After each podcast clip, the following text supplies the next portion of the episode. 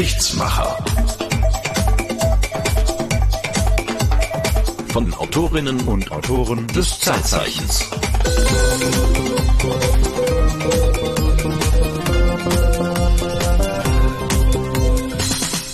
Уважаемые граждане России, дорогие друзья, тема моего выступления – события на Украине. И то, почему это так важно для нас, для России. Конечно, мое обращение адресовано и нашим соотечественникам на Украине.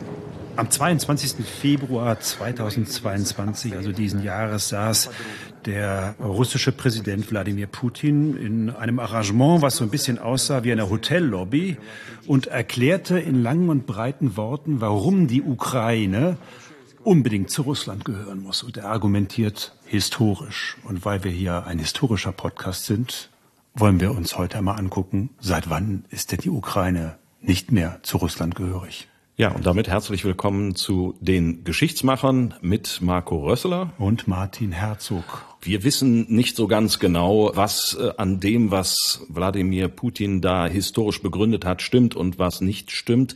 Was wir aber genau wissen, ist, dass die Ukraine seit über 30 Jahren, nämlich genau seit 1991, unabhängig ist von Russland, von der Sowjetunion. Und dazu hat die Kollegin Irene Denzer-Vanotti ein Zeitzeichen gemacht letztes Jahr zum 30-Jährigen. Und äh, Irene Denzer-Vanotti ist heute bei uns, beziehungsweise Hallo? wir sind zu Gast bei ihr in ihrer Küche, in ihrer schönen genau. Küche. Und du hast dich mit diesem Thema beschäftigt, die Unabhängigkeit der Ukraine. Ja, das war eine Woche, in der die Welt anders aussah am Samstag, als sie am Montag jener Woche ausgesehen hatte. August 1991. Gorbatschow ist Präsident und Parteivorsitzender in der Sowjetunion, also Präsident der Sowjetunion, Vorsitzender der Kommunistischen Partei und ist in den Ferien auf der Krim, in der Ukraine also. Und dann wird gegen ihn geputscht. Er ist erst noch mal davongekommen, ist erst noch mal im Amt geblieben. Aber in dieser Woche haben sich dann verschiedene Sowjetrepubliken von der Sowjetunion, von der man ja dachte, irgendwie die ist auch für die Ewigkeit gemacht, unabhängig erklärt. Mhm. Und zwar Mitte der Woche die größte Sowjetrepublik Russland, von der Jelzin dann Präsident wurde. Und am Samstag jener Woche, das war der 24. August 1991, gab es eine Sitzung des ukrainischen Parlaments in Kiew. Und da hat das Parlament die Unabhängigkeit der Sowjetrepublik Ukraine als Staat Ukraine entschieden mit Mehrheit. Und im Dezember jenes Jahres, also 1. Dezember 91 äh, gab es dann ein Referendum, das diese Unabhängigkeit bestätigt hat. Also es ging Schlag auf Schlag damals. Es ging Schlag auf Schlag in jener Woche und man also hier immer wieder am Fernsehen saß, äh, man war auch atemberaubt, zumal in Deutschland. Wir waren ja alle für Gorbatschow und hätten gehofft, dass der noch lange im Amt bleibt, dass das das Ende der Sowjetunion sein würde, hat man erst so nach und nach realisiert.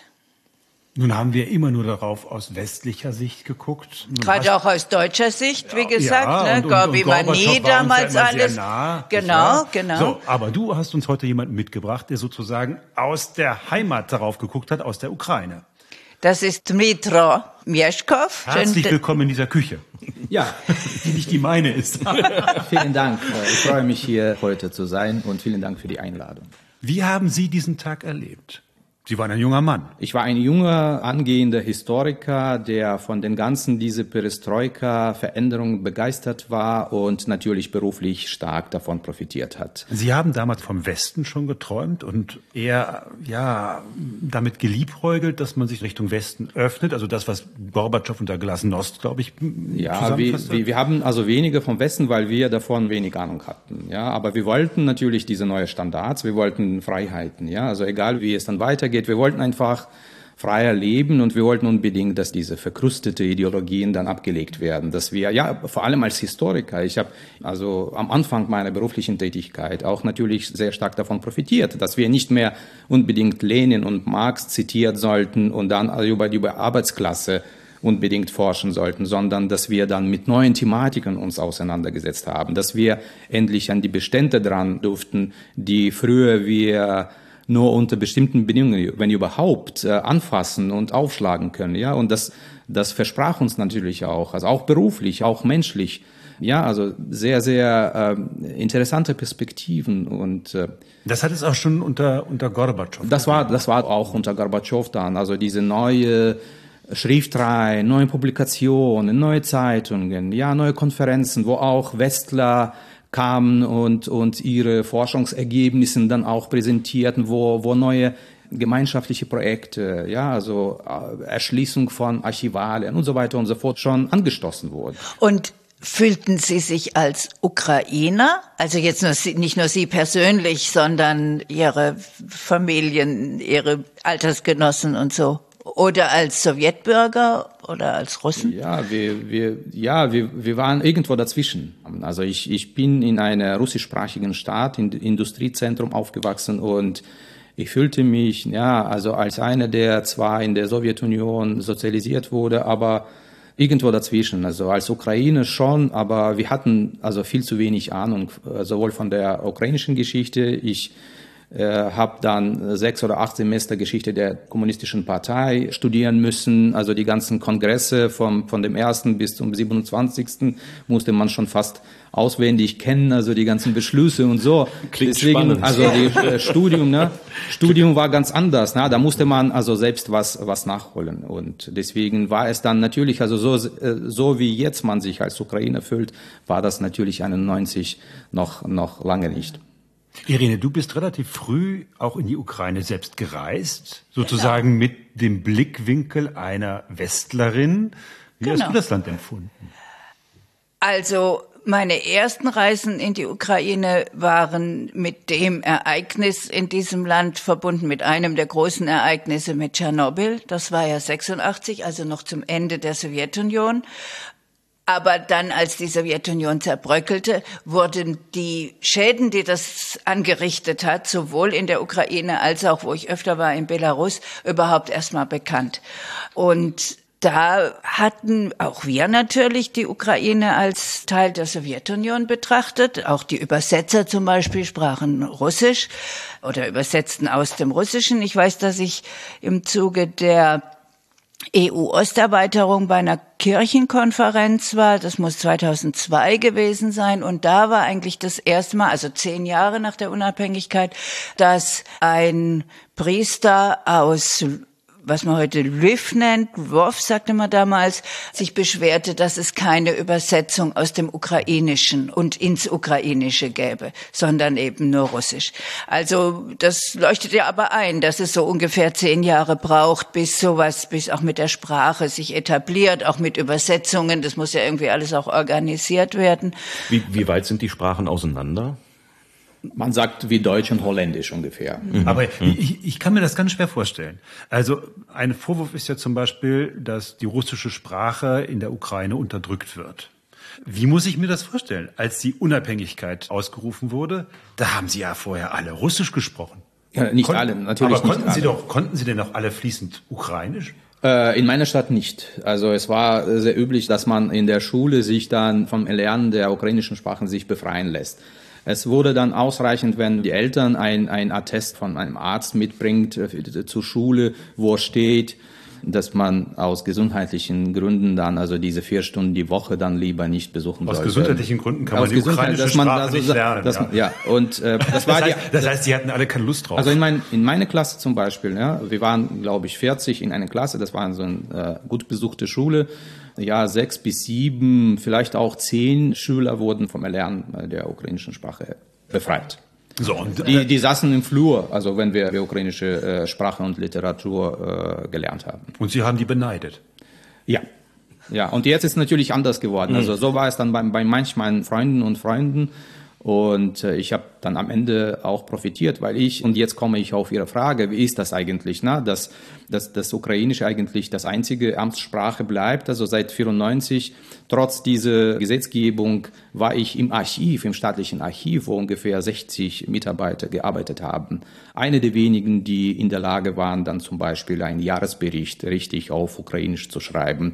Und die ganze Korrespondenz und Aktenführung lief bis in die späten oder frühen 2000er Jahre noch auf Russisch.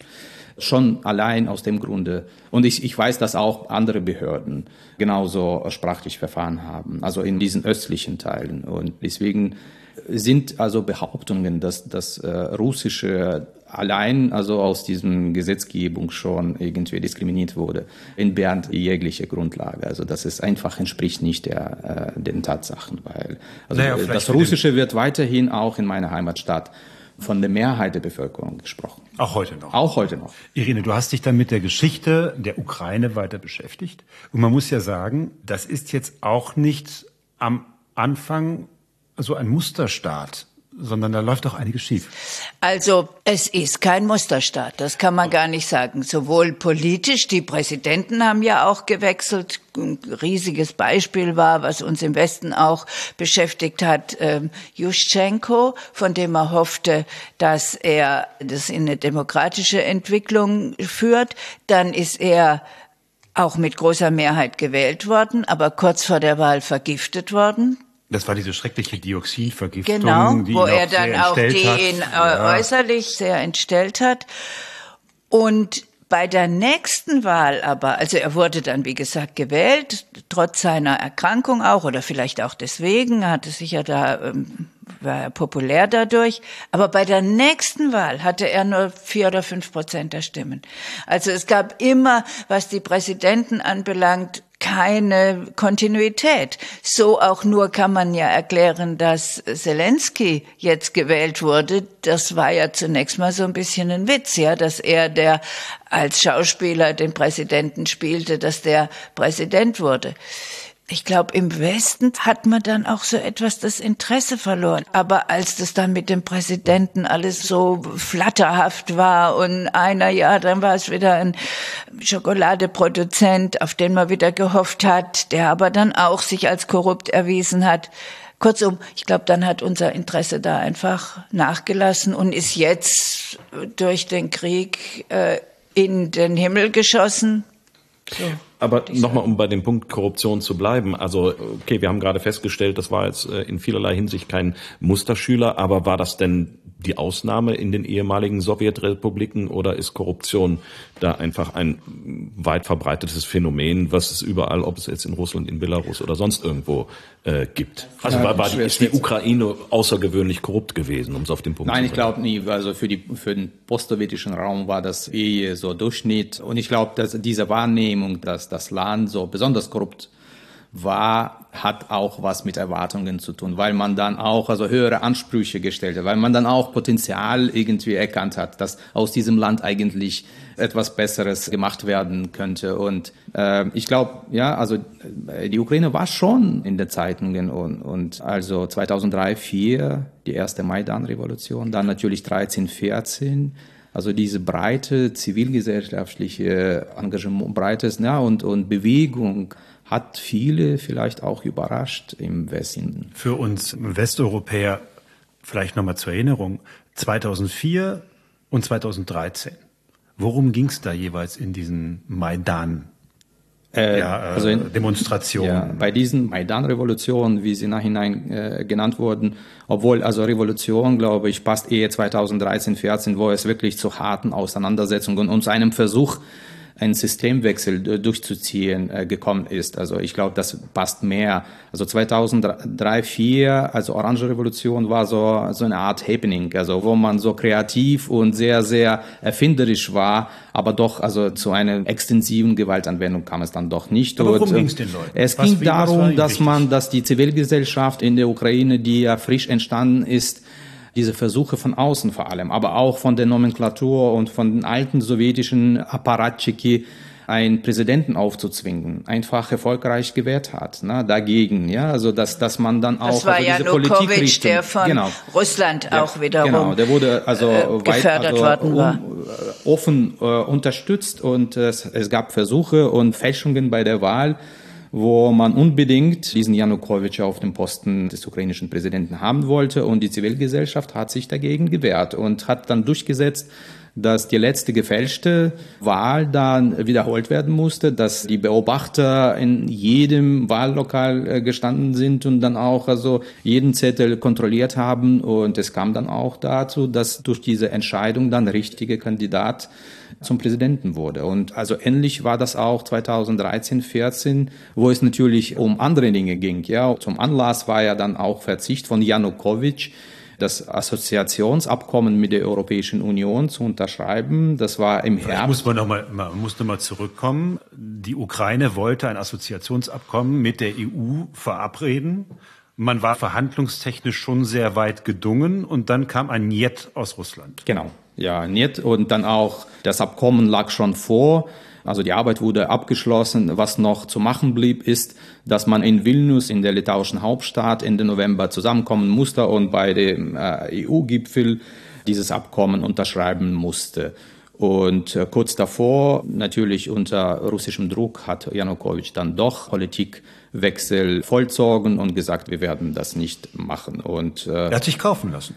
Ja, also die Menschen in der Ukraine, vor allem in Kiew zuerst, also Studenten, äh, junge Leute haben dagegen protestiert und nachdem die ersten oder eine der früheren äh, Demonstrationen auf Maidan so mit Gewalt äh, aufgelöst wurde, dann kam dann, glaube ich, am darauffolgenden Wochenende über eine halbe Million Menschen dann auf Maidan und damit hat das Ganze angefangen, bis das dann äh, am 16., 18. Februar zuerst ungefähr mit über 100 Opfern dann zum Absetzung von Janukowitsch und zu seiner Flucht äh, nach Russland also der Machtwechsel äh, vollzogen wurde in Kiew. Die Frage ist natürlich, warum hat Russland da so massiv interveniert? Was war das Interesse Russlands über diesen langen Zeitraum? Wir reden ja jetzt über 20 Jahre, da so massiv einzugreifen, eben mit, wie wir gerade gesagt haben, Zuckerbrot und Peitsche. Also warum war Russland so dagegen, dass ein Assoziierungsabkommen mit der EU getroffen wird, geschlossen wird? Weil es danach dann viel mehr schwieriger gewesen wäre, das Land also von diesem westlichen Kurs Kurs abzubringen.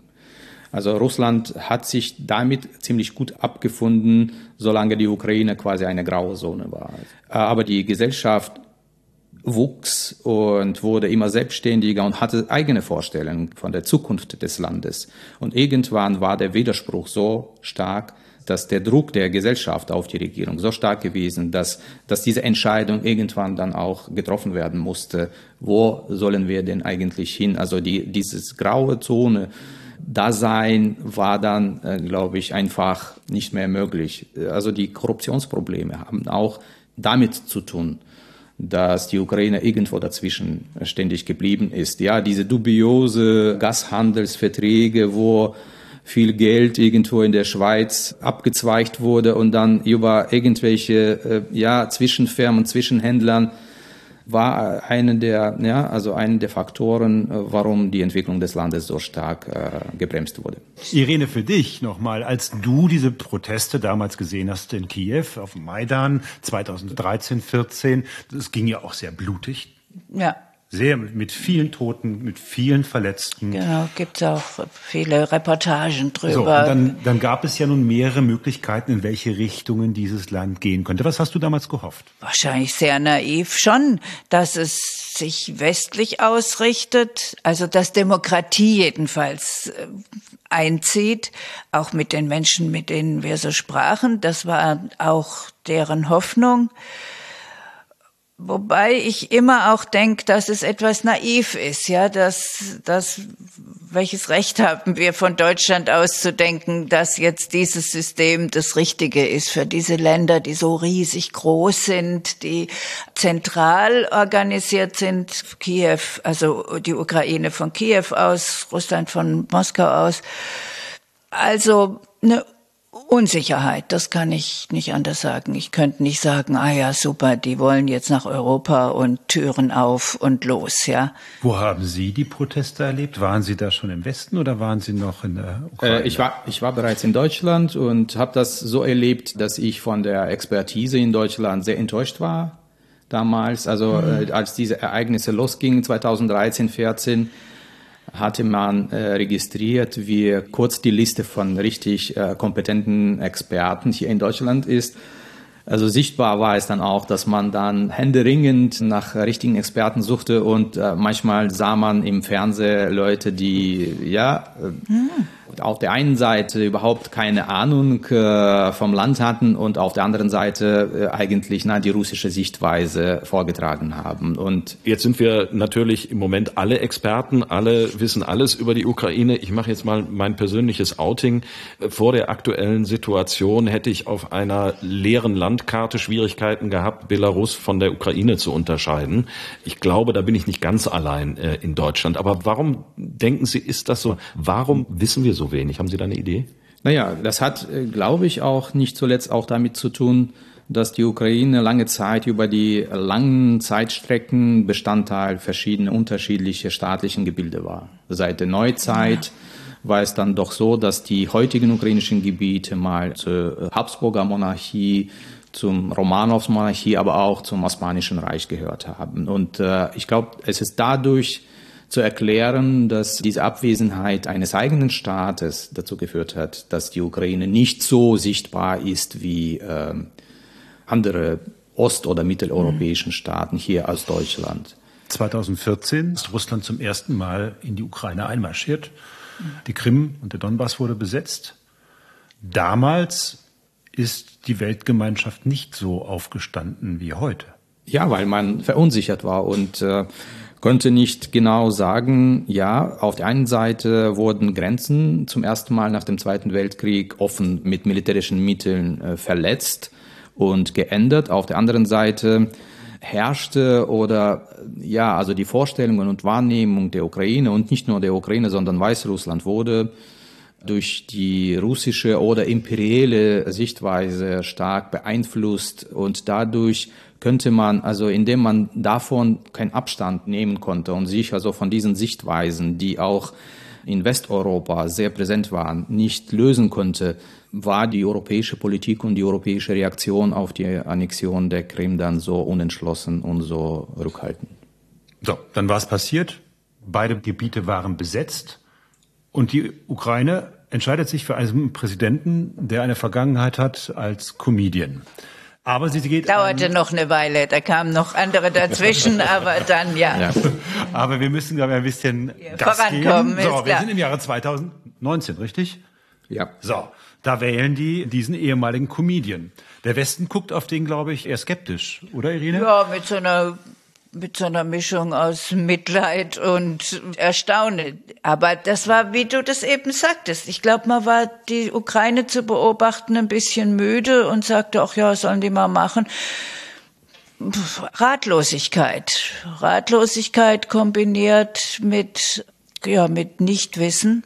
Naja, und dann kommt natürlich, er ist ja auch angetreten, die Korruption zu bekämpfen. Und wenn man dann eben so im Hinterkopf hat, naja, das ist ein korruptes Land, äh, gut, das versprechen sie alle. Und bis ja. sie dann an der Macht sind und dann werden sie doch ihre eigene Klientel dann wieder bedienen. Und insofern, glaube ich, war das so ein bisschen die Haltung, wie du richtig sagst, schauen wir mal, mal sehen, was da passiert. Genau. Es gab vieles, was, was die Europäer dann zu diesem Zeitpunkt noch beschäftigte, ne? vor allem also der Amtsinhaber in Washington. Also diese Ergebnisse, auch das Wahlverhalten in der Ukraine wurde dann, glaube ich, von vielen Beobachtern auch in diesem Kontext des Wahlverhaltens auch in den USA auch betrachtet. Dass man, man hatte sich, andere Sorgen genau, weltweit. Ja, aber ja, auch dann so der, der, Brexit kam noch dazu und, äh, und, und dann irgendwann ab 2020 dann Corona. die Pandemie und äh, genau. äh, insofern mhm. hat man dann sich äh, sicherlich nicht mehr mit der mhm. Ukraine nicht so auseinandergesetzt. Mhm. Ja. So, sie geriet ein wenig aus dem Fokus heraus dann plötzlich, wie aus dem heiteren Nichts für uns Westler, massiert sich drumherum russisches Militär.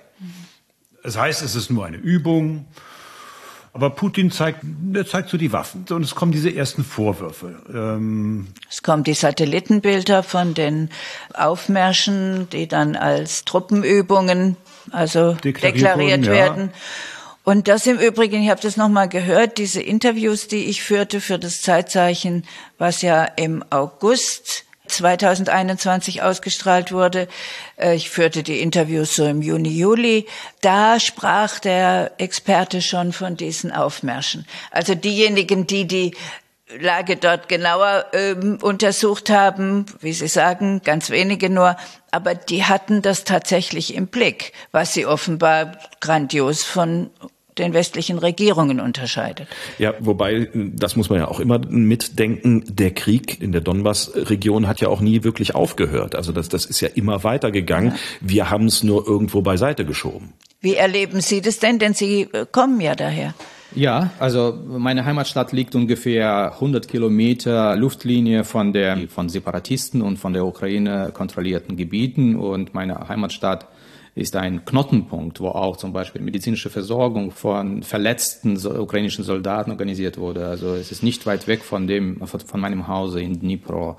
Der Krieg war ständig präsent, aber für den Westen, glaube ich, spielte eine große Rolle, dass dieser Konflikt also auf, der Konflikt war eigentlich so niedrige bis mittlere Intensität und äh, es gab kein Anzeichen, dass es eskaliert wurde. Also so eine Art äh, eingefrorener Konflikt. Eingefrorener äh, Konflikt, der dann zum Alltag oder zur Routine geworden ist, zu einer gewöhnlichen Sache, wo man natürlich sich bemüht hat, ja, also mit Frankreich und Deutschland vor allem.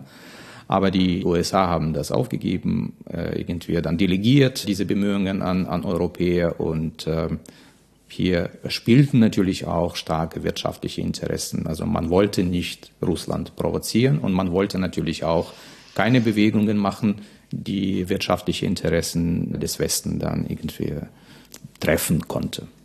Hat man das denn in der Ukraine auch als so eine Art schlafenden Konflikt betrachtet oder ist das jetzt wirklich die rein westliche Brille gewesen? Hat man da vermutet, da kommt noch was?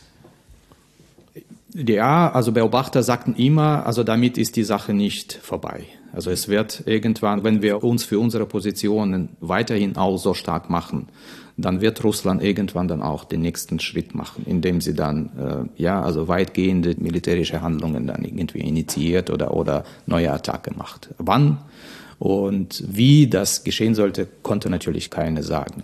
Und Russland hatte eindeutig auch Ziel, die Ukraine zumindest vom Asowschen Meer zu isolieren und diese Bodenkorridor zu schaffen, also von den Separatisten kontrollierten Gebieten äh, bis zur Halbinsel Krim. Ja. Das, das ist das, ja was man jetzt auch im Kriegsverlauf das, sozusagen das, genau, als, das, was wir jetzt in Mariupol und Berdjansk, also diese zwei Hafenstädte, mhm. dass wir jetzt beobachten können, dass die ganze Schwerindustrie, die ihre Produkte eigentlich na, über diese Häfen, ja, und auch Getreide zum großen Mass über diese Häfen exportiert, die werden jetzt blockiert. In deinem Zeitzeichen, was ja aus dem vorigen Jahr stammt, 30 Jahre Unabhängigkeit mhm. oder Unabhängigkeitserklärung in der Ukraine. Da sagst du, glaube ich, schon ziemlich dezidiert, na ja, ob das so lange gut gehen wird in der Ukraine oder ob es da zu einem großen Konflikt mit Russland kommt, das wissen wir nicht. Genau. Und wenn man das jetzt so von Ihnen auch noch mal hört, diesen äh, Kampf für die Demokratie, für die Meinungsfreiheit. Du hast große Sympathien in deinem Zeitzeichen für die Ukraine gehabt. Ja, sicher, sicher, weil das ist auch ein, so ein großes Land. Die Ukraine hat auch vieles, was sehr schön ist, ja, was man auch touristisch äh, anschauen kann. Ich wäre furchtbar gern dieses Jahr das war der Plan, nach Odessa zum Musikfestival gefahren. Das wäre sehr schön gewesen. Ja, und dann ich interessiere mich immer auch so für religiöse Fragen und es gibt viel diese Kirchen, die ähm, ich glaube schon, dass die Orthodoxie, das ist ja auch was beide Länder verbindet, Russland und die Ukraine, äh, das hat ja auch seinen eigenen Zauber. Und dann ist es auch, es ist ein freundliches Land, es gibt gutes Essen, es gibt gutes zu trinken. Ich hatte da wirklich auch immer eine gute Zeit. Jetzt haben wir eben über die Eigenständigkeit der Ukraine gesprochen. Wo ist denn die Nähe zu Russland? Also gleiche Religion, ähnliche Kultur, viele Künstler, die aus der Ukraine kommen, die wir sozusagen als russisch abgespeichert haben. Wo liegt denn, sagen wir mal, das Gemeinsame, das Verbindende äh, zwischen Russland und der Ukraine? Natürlich spielen vor allem religiöse, ja, für, für die Neuzeit oder für die geschichtlichen äh, Entwicklungen spielen religiöse Nähe, aber auch sprachliche und kulturelle Nähe eine große Rolle.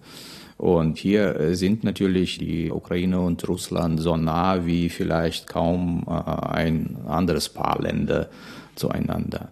Aber in der Forschung wird nicht nur auf diese Nähe und, und Ähnlichkeit, aber auch auf Asymmetrien auch den Fokus gerichtet, wo man über Ungleichheit zwischen zwei Ländern auch spricht und auch über, über Selbstständigkeitsanstrebungen, ja, die in der Ukraine dann in, äh, immer wieder stark zu beobachten waren. So, und jetzt kommt der Herr des Kremls, Wladimir Putin, und sagt, Unterschiede hin oder her, aber letztendlich ist das alles immer eins gewesen. Das ist das, was er schon mal in einem Artikel vor einigen Monaten verkündet hat, dass nach seiner Ansicht die Ukraine sowieso schon immer zu Russland gehört habe. Wie, wie haben Sie diesen Artikel auch wahrgenommen? Ja, äh, also die, die Hauptbotschaft des Artikels war ja, dass die Ukraine und Russen ein Volk seien. Ja. Und zwar, dass die Ukrainer Russen sind und nicht umgekehrt. Nicht die Russen sind die Ukrainer. Ja, also die Botschaft war ganz mhm. deutlich, er gehört zu uns. Ja, also diese Vereinnahmung ja, also war äh, sehr deutlich zu fühlen. Und ähm, einer der führenden Köpfe und Osteuropa-Historiker Karl Schlögel hatte über diesen Artikel mal gesagt, das ist eigentlich die Legitimation des Aufmarschs nach Kiew gewesen. So deutlich wie nie zuvor, also hat Putin in diesem Artikel das Existenzrecht abgesprochen. Also es war sozusagen die ideologische Rechtfertigung ja. für das, was anschließend dann gekommen für ist. Den Auf, für den Aufmarschbefehl nach Kiew, ja. Und dann hält Putin am 22.02. diese Rede an die Nation. Vielleicht hören wir noch mal ganz kurz rein. Noch einmal, die Ukraine ist für uns nicht nur ein Nachbarland, sie ist ein integraler Bestandteil unserer eigenen Kulturgeschichte und unseres geistigen Raumes. Es sind unsere Gefährten, nicht nur Kollegen, Freunde und ehemalige Offiziere, sondern auch unsere Verwandten, Menschen, die mit uns durch Blutsbande verbunden sind. Seit der Antike nennen sich die Bewohner der südwestlichen historischen Gebiete des alten Russlands Russen und orthodoxe Christen. Also er hält diese Rede und zwei Tage später lässt er die Armee in die Ukraine einmarschieren und der Krieg, den wir jetzt gerade haben, beginnt. Sie waren zu dem Zeitpunkt, Dimitri Milevskov, in Deutschland? Ja, ich, ich war in Düsseldorf an dem Tag und auch mein Bruder mit seiner Familie kam aus Dnipro kurz zu Besuch. Am darauffolgenden Tag, am 25. Februar, sollten sie aus Köln zurück nach Kiew fliegen. Der Luftraum war natürlich bereits gesperrt. Wir wurden vor den Nachrichten geweckt und es wurde gesagt, dass Putin, der russische Präsident, Befehl gegeben hat, die Bombardierungen zu beginnen. Der Ort, aus dem Sie da stammen, war der direkt betroffen? Ja, der war direkt betroffen. Unser Mutter wurde von den Explosionen geweckt um 6 Uhr morgens, als der Flughafen von Dnipro neben anderen Flughäfen und anderen Knotenpunkten und Eisenbahnstationen in der ganzen Ukraine äh, bombardiert wurden. Und äh, ja. Haben Sie damit gerechnet nach dieser Rede von Putin zwei Tage zuvor? Ja, aber erst nach dieser Rede. Also eigentlich sind wir auch im Institut, wo ich arbeite und sonst in der Familie davon ausgegangen, das ist nur einfach Drohkulisse, die dort aufgebaut wird, um äh, äh, Zugeständnisse zu erpressen mhm. und irgendwelche, ja, also Ukraine dazu zu bringen, die, ja, außenpolitischen Ziele und innenpolitische Ziele aufzugeben. Aber spätestens am 22. nach dieser Rede war klar, dass dort um viel mehr gehen wird und dass er dann zum allem bereit ist. Mein Bruder wollte unbedingt zurück, weil unsere Mutter dort allein war, blöderweise, und hat dann, glaube ich, zwei oder drei Wochen in Polen verbracht, bis er dann über die Grenze und zurück in Dnipro ankommen konnte. Und jetzt ist die Mutter bei ihm und heute wurde es nochmals äh, berichtet, dass heute nachts auch starke Explosionen gab im Stadtgebiet und dass dort mehrere Ziele getroffen wurden. Das heißt, Sie zittern im Moment immer noch darum, ja, der Tag beginnt, Der Tag beginnt mit Nachrichten natürlich und mit Korrespondent und mit Nachrichtentausch, äh, Wechsel. Also wir fragen jeden Tag nach, wie die Nacht gewesen sei, weil es dann meistens äh, nachts bombardiert wird. Und äh, also die Raketen kommen aus dem Schwarzen Meer, von der Krim, aber auch vom Norden und Osten. Und da werden also bis heute äh, fast ausschließlich nur wichtige Ziele getroffen, wie ein Öldepot oder Flughafen wurde zerstört. Äh, und Also es gab, also es ist vergleichsweise ruhig geblieben, wenn man an andere Orte denkt. Aber die Luftalarm, die dauern an und man musste sich dann irgendwo begeben, sich verstecken und das macht natürlich auf Dauer ein, fertig dann. Das verstehe ich. Dass man nicht richtig schlafen kann und immer dann aufpassen muss. Ich kann mir auch vorstellen, als Historiker ist es dann schwer, sich, sich davon zu lösen und äh, seine Arbeit dann zu machen und möglichst distanziert und sachlich und äh, fokussiert auf die Sache zu arbeiten. Ja, also 2014, bereits nach der Krim-Annexion, musste ich zum Abschluss eines meiner Forschungsprojekte doch dann auf die Krim, wo ich dann meine Archivstudien abschließen wollte. Und dort wurde mir klar, dass also für einen Historiker ist es eine sehr, sehr spannende Zeit. Also Imperien zerfallen nicht jeden Tag vor deinen Augen. Und äh, ich habe damals sehr äh, intensiv daran gedacht, wie schwierig es doch sei, als Beobachter, als Zeitzeuge wirklich das Wesentliche irgendwie herauszuschälen und zu verstehen, also aus dem, was man so im alltäglichen Leben so beobachtet. Das ist also so eine Begabung, die man erstmal vielleicht eingeboren mitbekommen musste oder eben dann durch Übung. Also für einen Historiker ist es sehr, sehr wichtig. Aber jetzt nach dem Krieg ist es natürlich äußerst schwer, äh, sich davon von persönlichen Erfahrungen zu distanzieren und fachlich zu bleiben und sachlich. Wenn Doch Sie denke sagen, ich dann, Imperien zerfallen nicht jeden Tag vor jemands Augen, sehen Sie gerade das russische Imperium zerfallen? Ja, also ich, ich betrachte das als Abschluss eines, ja, also ein blutiger äh, Abschluss, aber doch eines Prozesses, das jetzt noch vor 100 Jahren angefangen hat dann diese imperiale Träume wurden dann in der Sowjetzeiten wieder belebt, bestärkt und jetzt zunehmend auch in der putinschen Politik betrachtet man das mit aller Deutlichkeit. Aber schließlich, also, und das macht dann einen optimistisch, abgesehen vom Krieg natürlich, von diesen schrecklichen Ereignissen, dass irgendwann also die historische Logik dann gewinnt und eigentlich das ist, äh, dass wir als Ukrainer diese historische Logik an unserer Seite haben.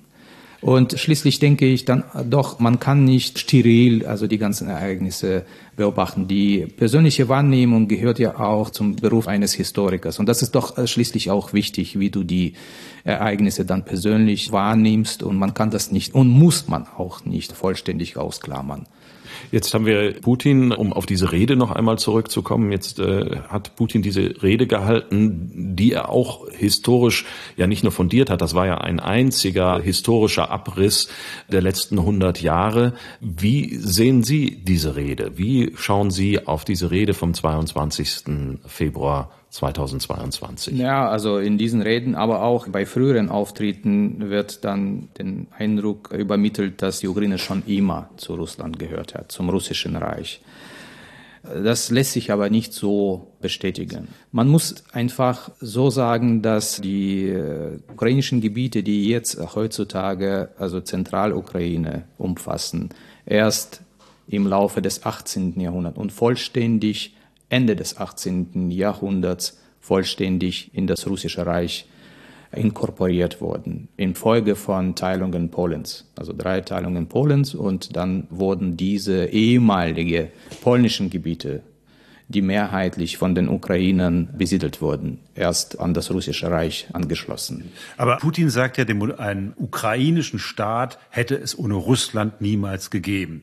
Das ist ja die Kernbotschaft, das ist eigentlich erst unter Lenin passiert. Gab es denn vorher einen ukrainischen Staat? Ja, Putin in seiner vorletzten Rede springt er dann in die früheren 20er Jahren des 20. Jahrhunderts, indem er behauptet, die ukrainische Sowjetrepublik ist quasi der erste Staatsbildungsversuch, der dann einigermaßen dann gut gelaufen oder Erfolg hatte, indem er sagt, dass die also an 21, 22 entstandene ukrainische Sowjetrepublik der erste überhaupt der erste äh, ukrainische Staat gewesen sei.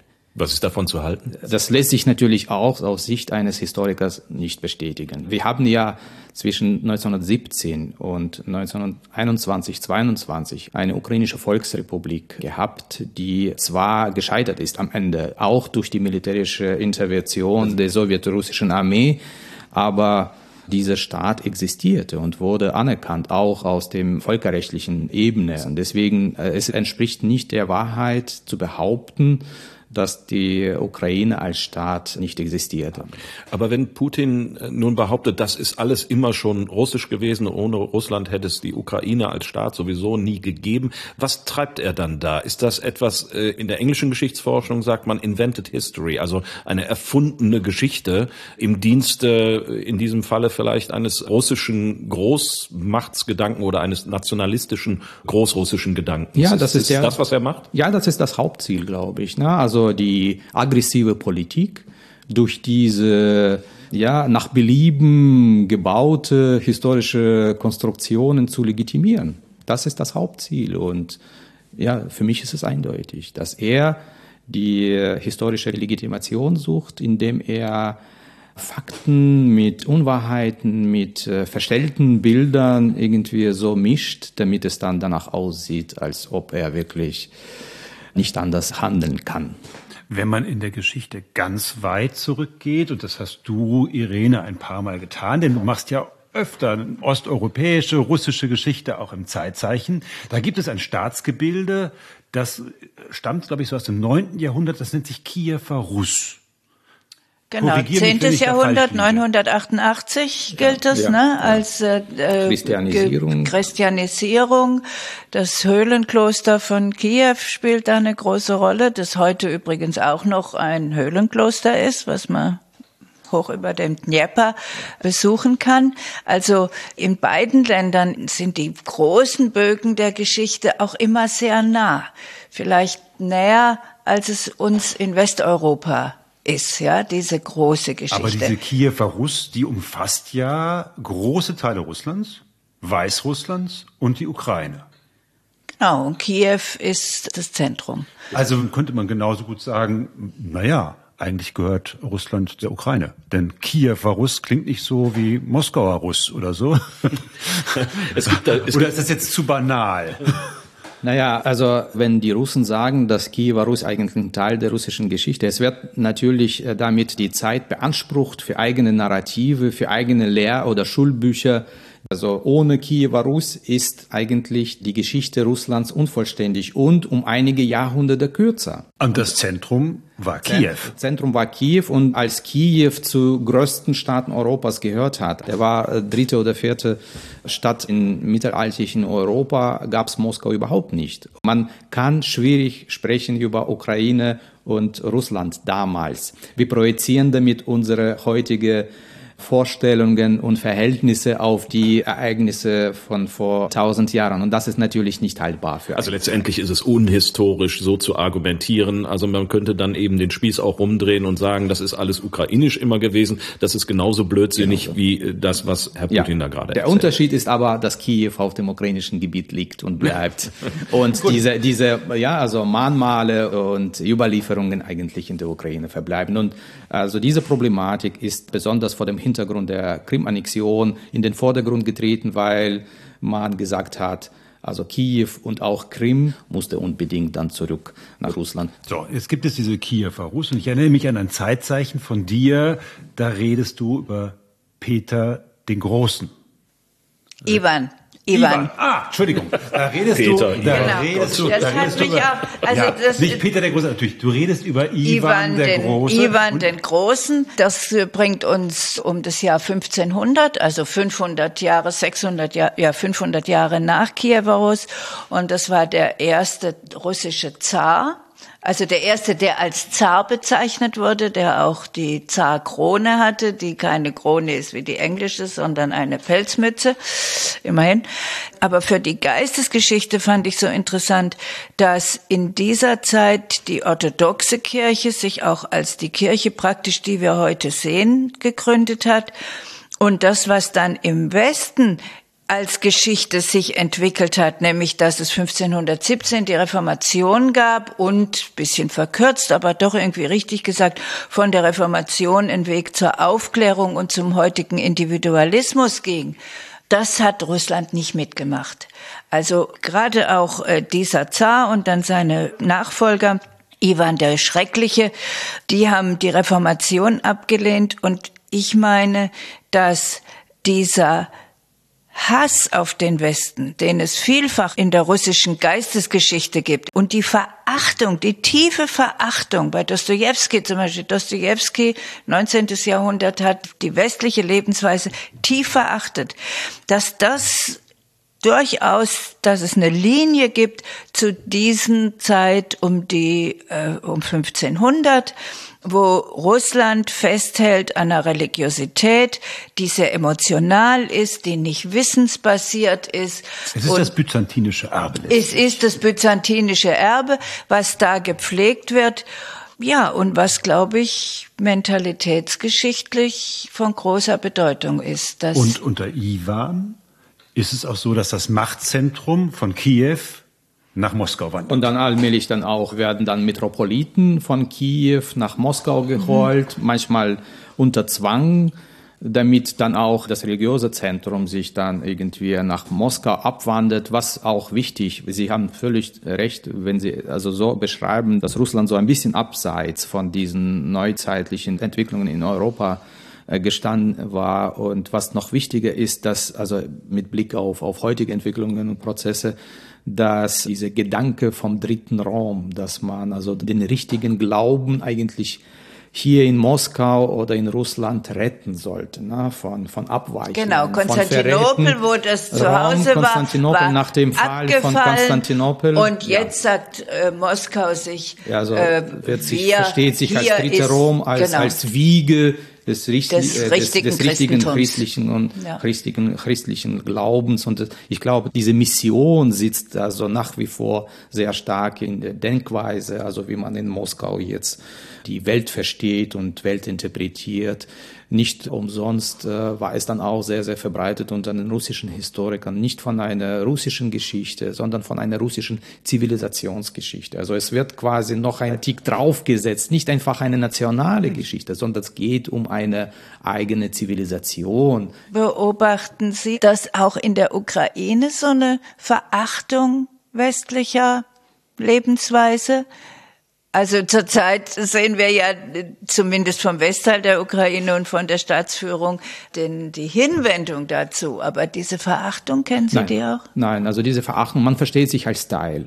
Und wenn man an diese Zeiten, also den 15., 16. und 17. Jahrhundert, also der Ivan der Dritten und dann noch der Schreckliche denkt, dann versteht man also die Geschichte der ukrainischen Länder. Also die gehörten damals äh, überwiegend den Polen-Litauen-Staat, versteht man als ein Territorium, wo die Ukraine eine gewisse Brückenfunktion in der Kommunikation zwischen dem Zarenreich und Westeuropa gespielt und erfüllt hat. War dann die Ukraine auch immer so eine Art Verdachtsfall für die Russen nach dem Motto, da ist immer so die Gefahr, dass die zu sehr Richtung Westen abdriften? Spätestens mit dem russisch-schwedischen Krieg wo die Ukraine versucht haben, eine Seite zu wechseln. Ja, sind also, wir da in welchem Jahrhundert? Äh, das ist der frühe 18. Jahrhundert, wo ukrainische Hetman auf der Seite des schwedischen Königs aufgetreten ist. Und das war eigentlich bis heute Mazepa. Ivan Mazepa wurde zum Bild eines Verräters. Also der wird äh, noch heute gebannt, also von der russischen Kirche. Also Mazepa ist ein Beispiel für Verräter, obwohl es nur um einen Versuch sich handelte, Interesse des ukrainischen Volkes hier zu verteidigen und zu vertreten. Aber das war als hinterhältige Verrat an Russland verstanden und immer noch. Also die Ukrainer als unsichere Kantonisten, auf die man immer so ein Auge Stand, haben muss. Standen schon unter Verdacht. Schon War immer. das dann auch, äh, weil der Verdacht liegt jetzt für mich nahe, ein Grund mit dafür, dass dann äh, in Zeiten des Stalinismus die Ukraine gelitten hat, äh, wie sonst eher kein anderes sowjetisches Volk? Also es gibt ja die großen äh, Hungersnöte, wo Korn beziehungsweise Getreide exportiert wurde in alle möglichen Länder und äh, dort, wo es angebaut wurde, nämlich in der Ukraine, sind die Leute verhungert. Ja, ähm, und zwar Millionen. Also Millionen im Kontext der Hungersnot kann man natürlich auch sagen, dass das auch als Versuch betrachtet werden könnte, den Widerstand zu brechen. Ja, also die Dichte von diesen Widerstandsbewegungen gegen Kollektivierung und gegen Requirierung von Getreide war in der Ukraine am höchsten. Also da wurden die meisten Aufstände, also Bauernaufstände registriert. Und äh, irgendwann hatte Stalin Angst, dass er durch diese brachiale Kollektivierungspolitik äh, die Ukraine verlieren konnte. Ja, und das war eigentlich das, was auch in den Dokumenten äh, sichtbar ist, dass er Angst hatte. Und die Hungersnot war Folge der Politik, die darauf abzielte, den Widerstand zu brechen. Also hungernde Menschen können letztendlich keinen aktiven Widerstand leisten. Und das war eigentlich das Ziel und das war menschengeplante und organisierte Hungersnot gewesen, infolgedessen knapp vier Millionen Menschen ihr Leben verloren haben. Dann ist die Ukraine ein weiterhin sehr, sehr, sehr geschundenes Land während des Zweiten Weltkrieges. Ja, ja, und äh, diese Auswirkungen natürlich sind ja also auf Kultur und Sprache, dass man einfach Angst hatte. Ne? Und äh, die ukrainische Kultur und Wissenschaft wird immer stärker unterdrückt nicht zu vergessen, dass äh, die ukrainische Kultur stark durch jüdische Bevölkerung geprägt ist. Ne? Es war mit die aktivste jüdische Bevölkerung, die da natürlich in der deutschen Besatzung äh, ausgelöscht fast, wurde. Fast ausgelöscht, ja, ja. fast vollständig ja, ausgelöscht. Das also Massaker von Babin Yar ist im September 41, also zwei Monate nach dem Überfall der deutschen Wehrmacht auf die Sowjetunion, äh, gilt als das erste Massaker, wo an zwei Tagen 33.000 Menschen umgebracht wurden, was ja jetzt wieder uns auch zu diesem Krieg führt, ne, weil das in einem der ersten Kriegstage wohl als Kollateralschaden, sogenannter Kollateralschaden, bombardiert worden. So, aber äh, im Zweiten Weltkrieg muss man sagen, die Aggressoren waren damals die Deutschen, die Wehrmacht ist einmarschiert, ja. hat einen großen Teil der ukrainischen Kultur ausgelöscht, indem es die jüdische Kultur ja. ausgelöscht hat. Genau. Mhm. Ja. Orte, die wir heute wieder im Fernsehen hören, die finden sich schon in den Wehrmachtsberichten. Ja. Scharkow, äh, große Panzerschlacht, wenn ja. ich das richtig im ja. Kopf habe. Ja. Nach diesem Zweiten Weltkrieg wachsen aber die Sowjetunion und die Ukraine immer stärker zusammen. Das macht sich vielleicht daran zum Beispiel fest, finde ich, dass die Krim, die ja früher gar nicht zur Ukraine gehört hat, die wird der Ukraine geschenkt. Das ist unter Khrushchev der Fall, glaube ich. Ne? Ja, 50er Jahre. Ja, das war äh, Mitte 50er Jahre. Das ist eine schon große Vereinfachung. Einfach schenken, Khrushchev konnte nicht. Also es liegen dann alle Beschlüsse vor, die dafür notwendig waren, ja, auch wenn es nur eine Formalität war. Wenn man aber sagt, dass die Krim schon immer russisch war, dann meint man damit, die Zeit Ende des 18. Jahrhunderts, 1783, war eigentlich Anschluss erfolgt unter Katharina II. bis 1917, ja, bis zum Abdanken des Nikolaus II. Polen war auch ungefähr so lange russisch. Aber keiner sagt, dass daraus der Schluss äh, gezogen werden sollte, dass Polen schon immer russisch war. Ja, warten Sie also, mal ab. Na, weil, das, genau, genau, das war ein das Teil des Imperiums. Ne? Mhm. Und wenn man sagt, dass russisches Blut im Krimakrieg 1803 oder 54, 56 geflossen wurde, dann muss man ja auch denken, dass die meisten Soldaten ukrainisch waren. Also wir lernen daraus, Gebietsansprüche aufgrund von historischen Ansprüchen, die mal bestanden haben oder nicht, sind immer eher schwierig, heikle, weil, heikle, weil, weil, ziemlich heikle Angelegenheit. Die Frage immer ist, äh, welchen Zeitabschnitt suchen wir uns denn heraus, welche Epoche suchen wir uns heraus, um dann genau das zu folgern, was uns gerade passt. Das ja, ist ja letztendlich genau. das, was da, was da passiert. Und war das äh, Problem, glaube ich, in der Krim, dass ein Großteil der sowjetischen, ehemals sowjetischen, dann russischen Flotte dort stationiert ja. war in Sevastopol, der sicherlich strategisch wichtigste Hafen für Russland ins äh, Schwarze Meer. Deswegen die Annexion 2014, sicherlich für Putin strategisch hochwichtig. Jetzt stehen wir aber nach allem hin und her im Jahre 2022 vor einer Trümmerlandschaft und haben einen Aggressor, der dort einmarschiert, der das historisch begründet und der offenbar im Moment zumindest scheinbar noch die Macht hat, dieses Land zumindest dazu zu zwingen, Gebiete abzutreten, vielleicht sogar eine Regierung zu stürzen. Wir wissen es nicht, wohin dieser Krieg führt im Moment. Welche Lösungen sehen Sie? Naja, für mich ist natürlich schwer, äh, aus vielen Gründen darüber zu sprechen. Zum einen durch die persönliche Betroffenheit, ja, wo ich dann zwar versuche, das Fachliche und das Persönliche auseinanderzuhalten, aber trotzdem äh, nimmt man viele Sachen auch, also persönlich, weil meine Familie ist dort und mein Bruder und meine Mutter müssen sich dann immer wieder verstecken von Luftalarm. Auf der anderen Seite es, es kann ja keiner noch was voraussagen, also wie es weitergeht. Ich glaube, die Ukraine ist jetzt darauf eingerichtet, einfach Widerstand zu leisten, obwohl man auch damit im Klaren ist, dass der Preis jetzt schon sehr mhm. hoch ist und wird dann wahrscheinlich noch höher sein. Kannst du dir, Irene, ein Szenario vorstellen, wie es in Zukunft aussehen wird in der Ukraine? Wird das eine neue Ost-West-Teilung werden? Gibt es da wieder einen äh, eisernen Vorhang, der darunter geht vielleicht? Also eine Art neuen Kalten Krieg, das ist ja allenthalben die Rede, die wir momentan auch schon haben, dass der im vollen Gange sei, aber eben mit dieser starren Teilung in Ost und West, wie wir es schon mal gehabt haben? Ja, es gibt einen Teil in mir, der sagt, lieber einen kalten Krieg als einen heißen.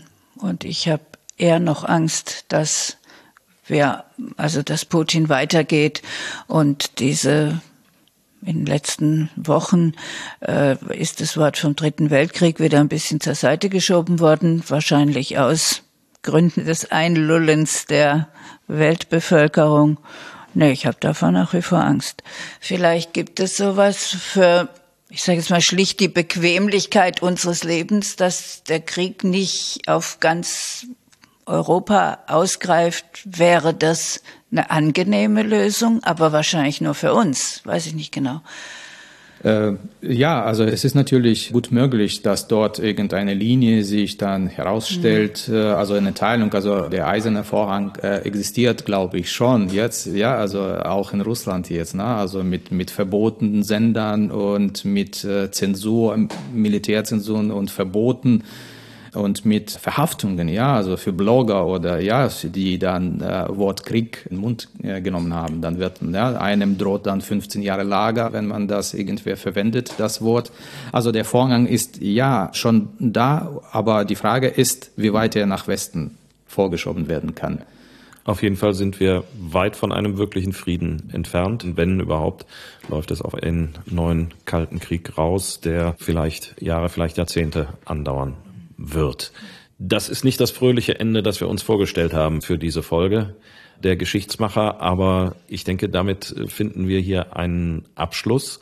Wir bedanken uns äh, ganz herzlich bei unseren Gästen, Irene Denzer-Vanotti, unsere verehrte Zeitzeichen-Kollegin. Und wir bedanken uns bei Dimitri Mieszkow aus der Lüneburger Heide. Eigentlich im Moment, Sie sind in Lüneburg äh, Dozent, stammen aber aus der Ostukraine, wo auch im Moment noch ihre Familie ist. Ja. Wir wünschen denen natürlich erstmal alles Gute. Wir haben heute den 2. April.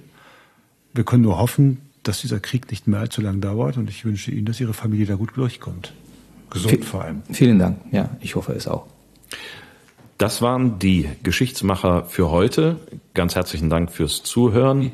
Wenn es euch gefallen hat, dann sagt es euren Freunden, eurer Familie, Bekannten und Verwandten und wenn es euch nicht gefallen hat, dann sagt es uns, aber bitte nur uns unter www.diegeschichtsmacher.de. Wir nehmen unter der Adresse aber auch gerne Lob entgegen, so ist es nicht.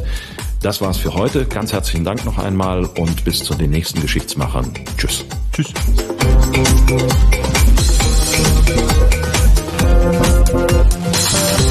Musik